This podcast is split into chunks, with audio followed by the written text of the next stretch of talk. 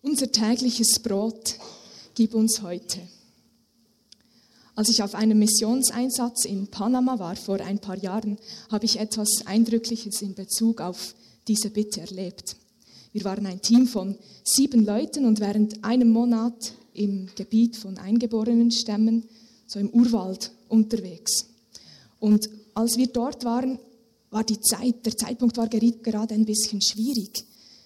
Die Leute dort sind selbstversorgend, die pflanzen, pflanzen selber Reis an. Und als wir dort waren, war dieser Reis noch nicht reif zur Ernte. Und der alte Vorrat war langsam aber sicher aufgebraucht. Trotzdem haben die Leute uns nach ihren Möglichkeiten wirklich gut versorgt und uns immer wieder einen Topf Reis gebracht zum Essen und so auch an diesem Abend. Wir haben also den Topf bekommen, wollten uns gerade auf den Boden setzen, um zu essen, und da kam ein Mann vorbei. Er erzählte uns, dass er einen ganzen Tag lang gelaufen war, um an diesem Abend an einem Gottesdienst von uns teilzunehmen. Ja, er hatte noch nichts gegessen. Wir haben nur kurz im Team diskutiert und überlegt, wie wir das machen wollen, haben ihn dann eingeladen, mit uns hinzusetzen und diesen Topf Reis auf eine Person mehr aufgeteilt und ein bisschen was gegessen. Kurze Zeit später passiert das Erstaunliche. Es klopft an der Tür.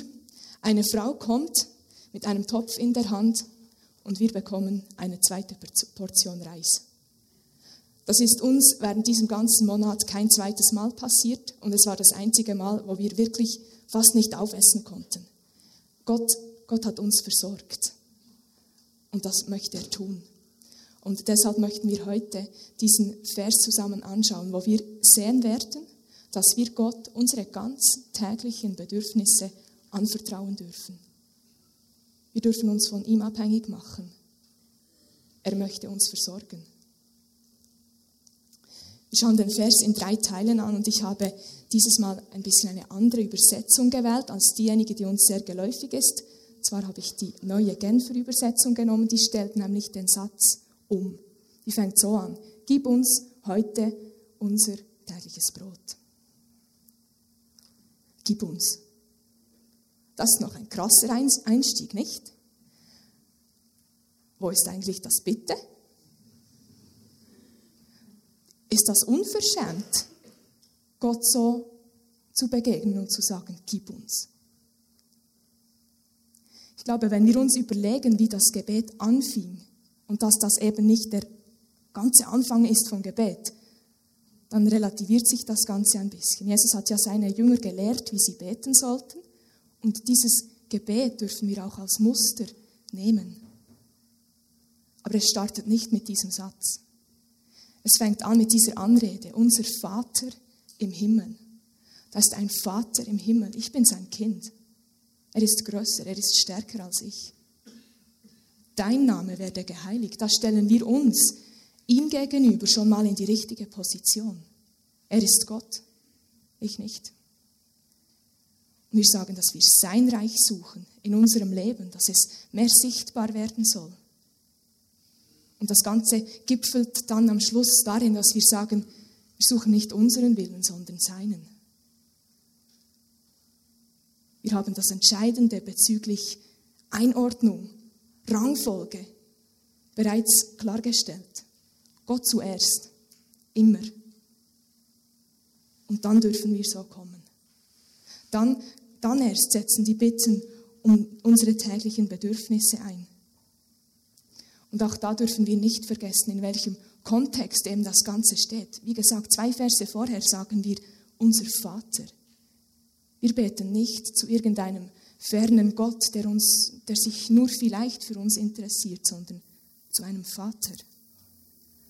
Und drei Verse vorher, im Vers 8 steht, dass dieser Vater unsere Bedürfnisse kennt. Er weiß, was wir brauchen. Es kann also mit diesem Gib uns auch nicht darum gehen, dass wir ihn irgendwie weichklopfen, dass wir ihn zuerst noch überzeugen muss, müssen, dass er uns etwas geben sollte. Müssen wir nicht. Warum sollen wir Gott denn bitten? Wenn wir jemanden um etwas bitten, dann zeigen wir dadurch, dass wir eine Erwartung haben, von dieser Person etwas zu bekommen. Wir trauen jemandem zu, uns etwas geben zu können. Und genauso ist es auch hier. Wenn wir Gott bitten, drücken wir doch damit aus, Gott, ich erwarte, dass, dass du geben kannst. Ich glaube, du hast etwas, das ich brauche. Und ich mache mich von dir abhängig.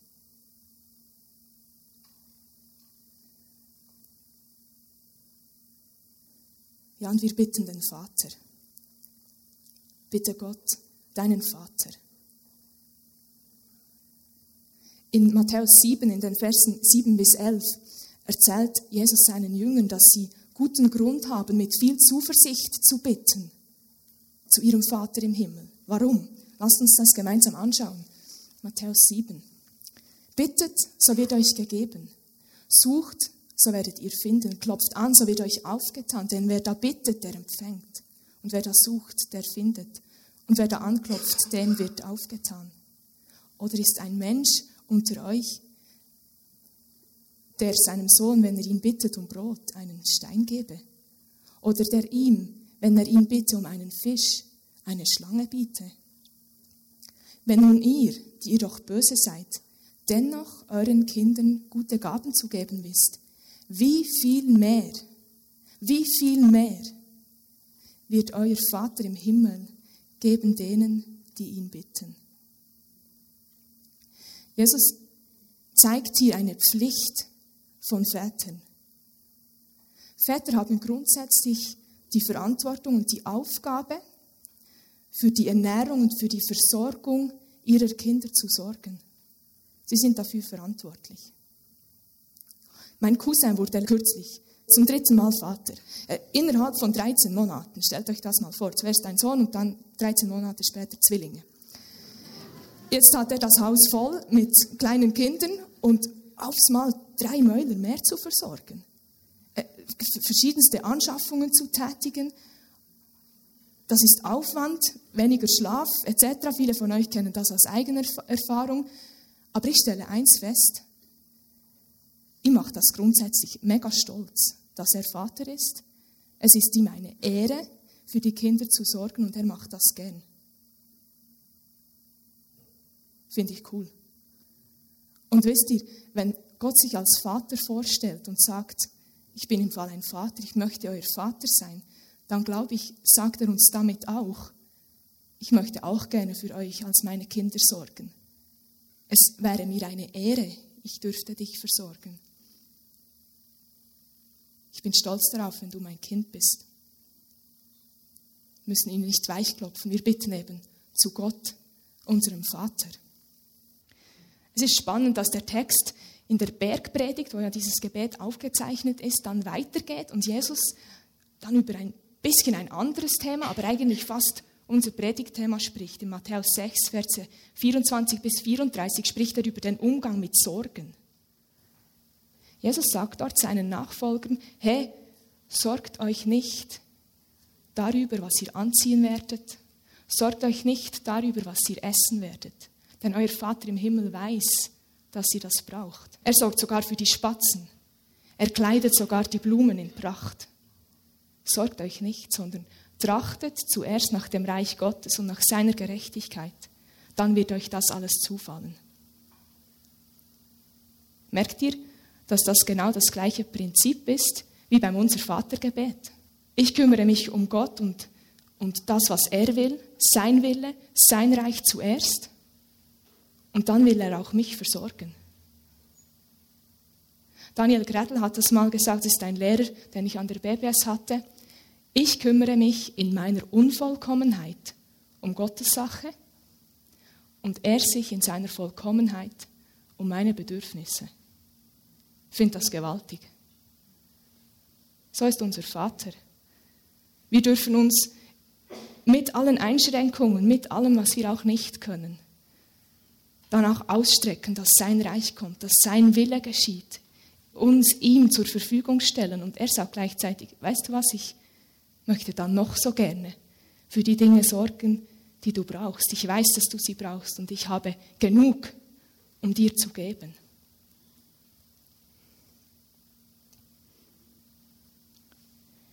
Eine letzte Frage vielleicht noch. Ja, warum sollen wir bitten? wenn ja dieser Gott unsere Bedürfnisse kennt? Ich glaube aus einem ganz einfachen Grund. Wenn wir bitten, pflegen wir Beziehung, dann kommen wir zu Gott und genau das möchte er doch.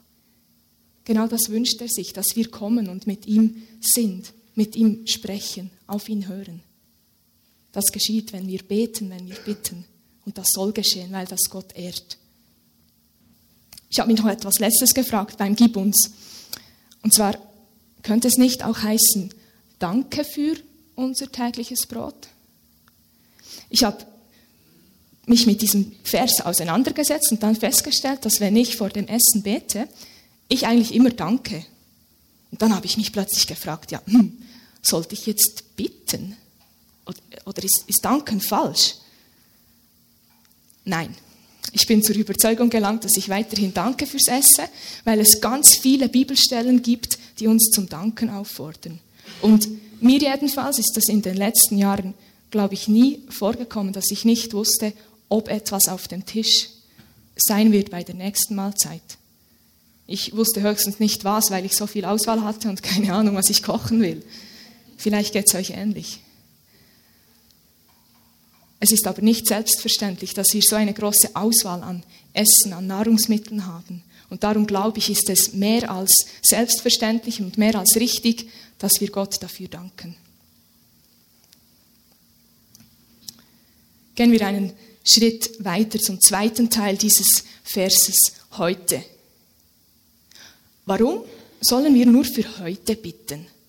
Was, was ist denn mit meinen Bedürfnissen von morgen und übermorgen und von nächstes Jahr?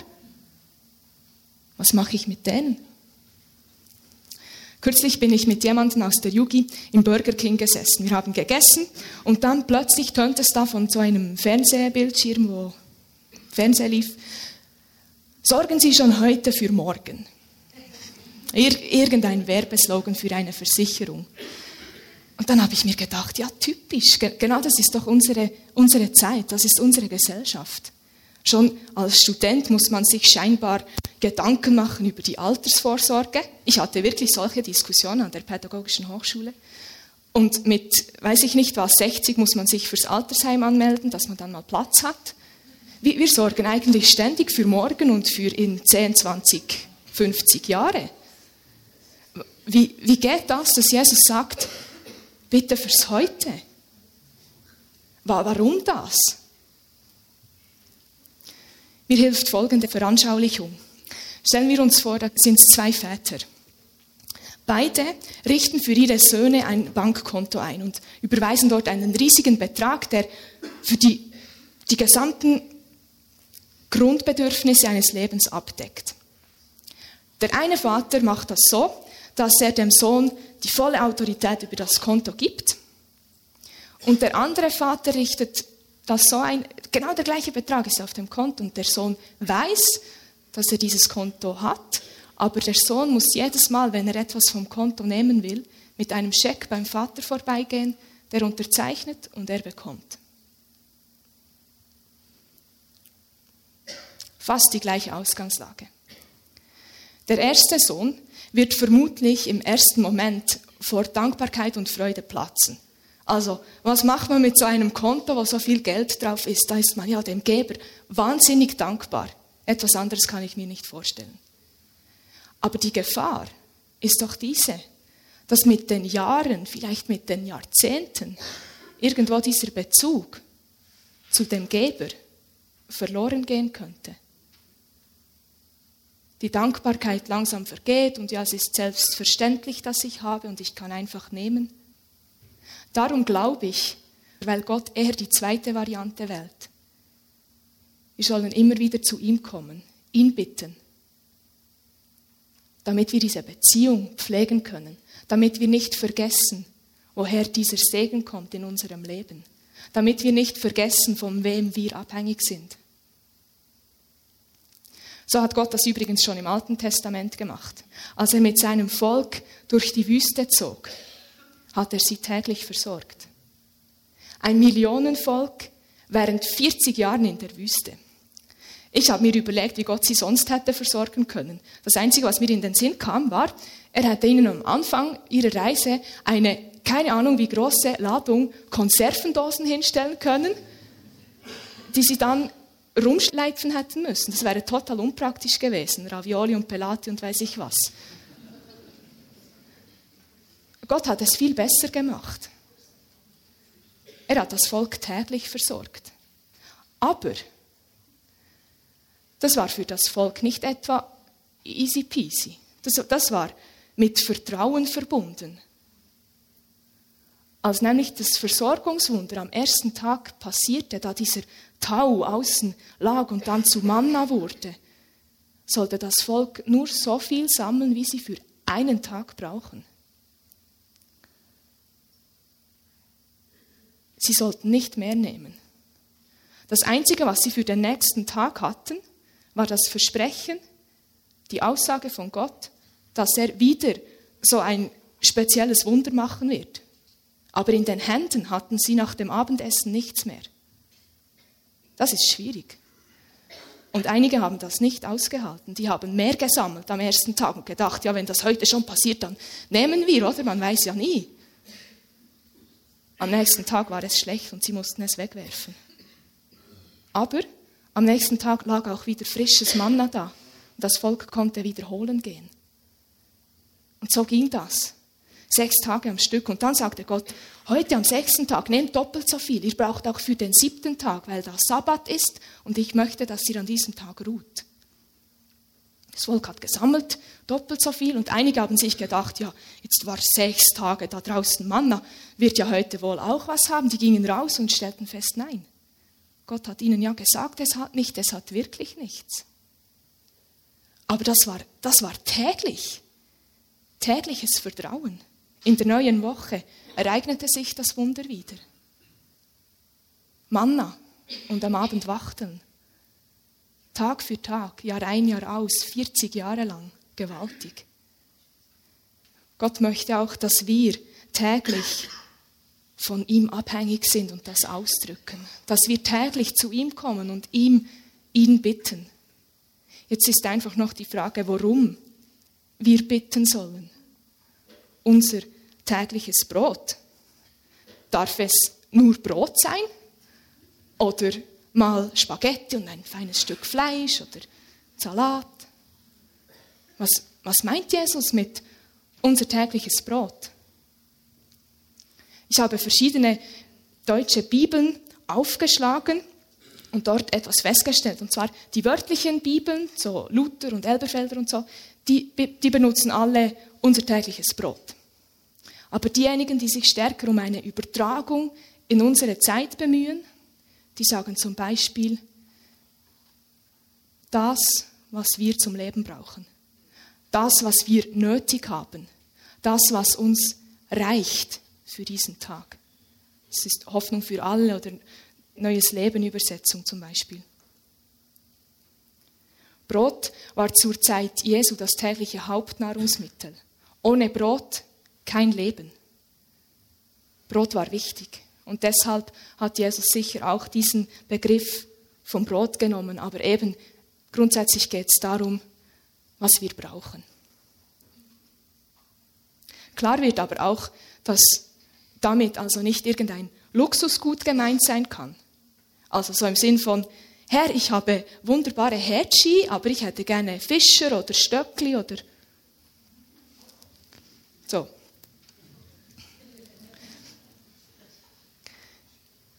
Ein Mensch in, in Sprüche 30, in den Versen 8 und 9 lesen wir ein Gebet von einem Mann, der diese Bitte und das tägliche Brot eigentlich voll auf den Punkt brachte.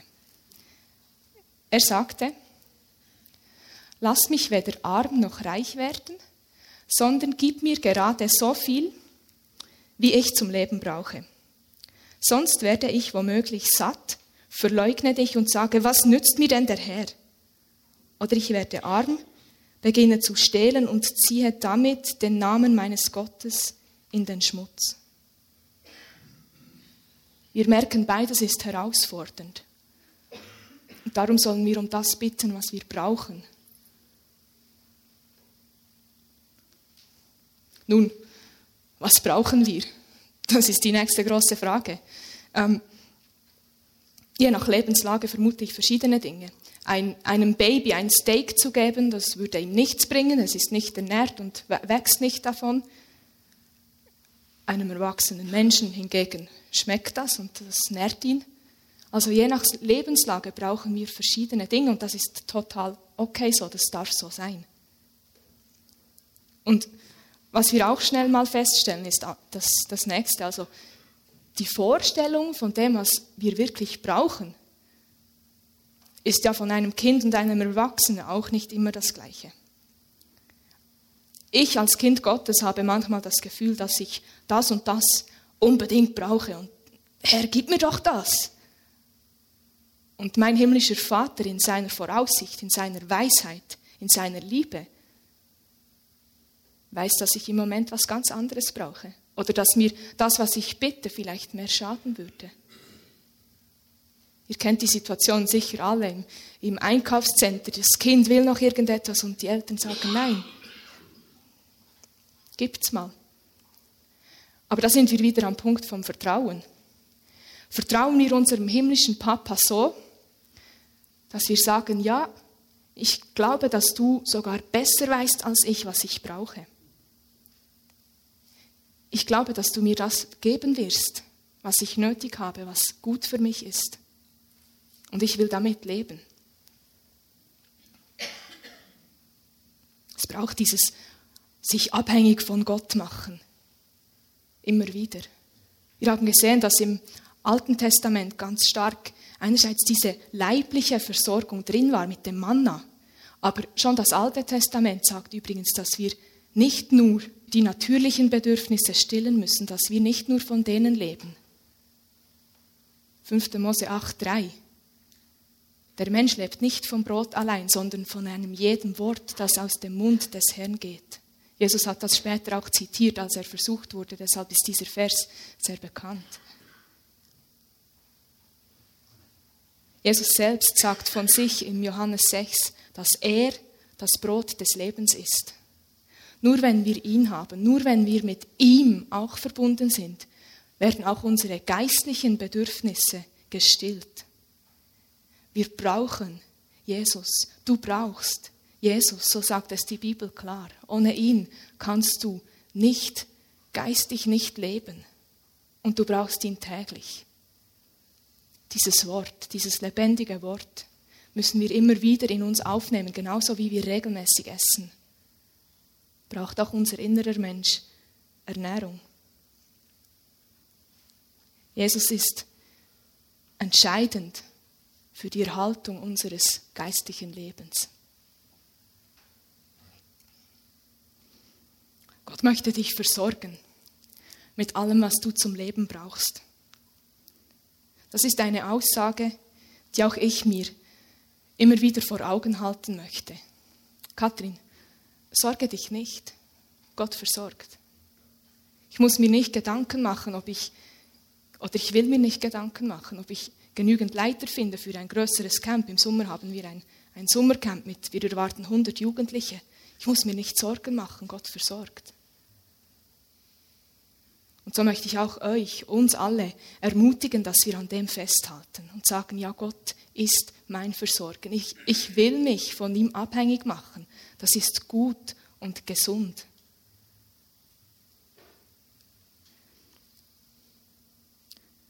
Bei der Vorbereitung ist mir so ein, ein Slogan, könnte man sagen, immer wieder in den Sinn gekommen, der sehr eingängig ist und das Ganze zusammenfasst.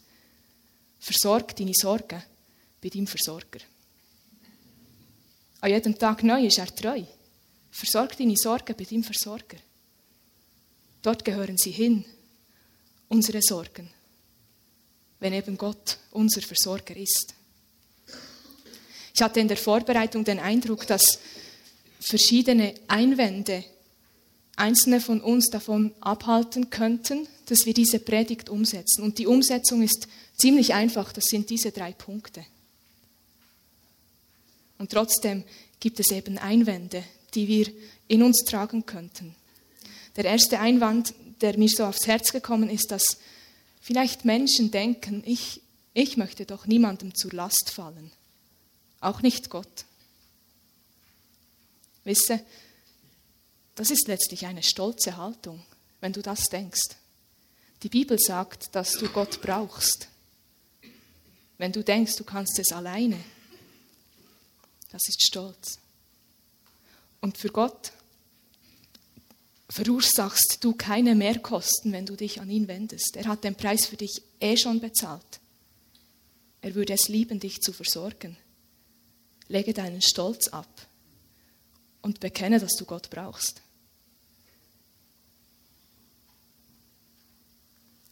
Eine zweite Personengruppe hatte ich auf dem Herzen, die denken vielleicht, ja, ich, ich habe halt die Dinge lieber selbst im Griff. Ich, ich habe gelernt, für mich selbst zu sorgen und zu organisieren und zu machen, dass das geht.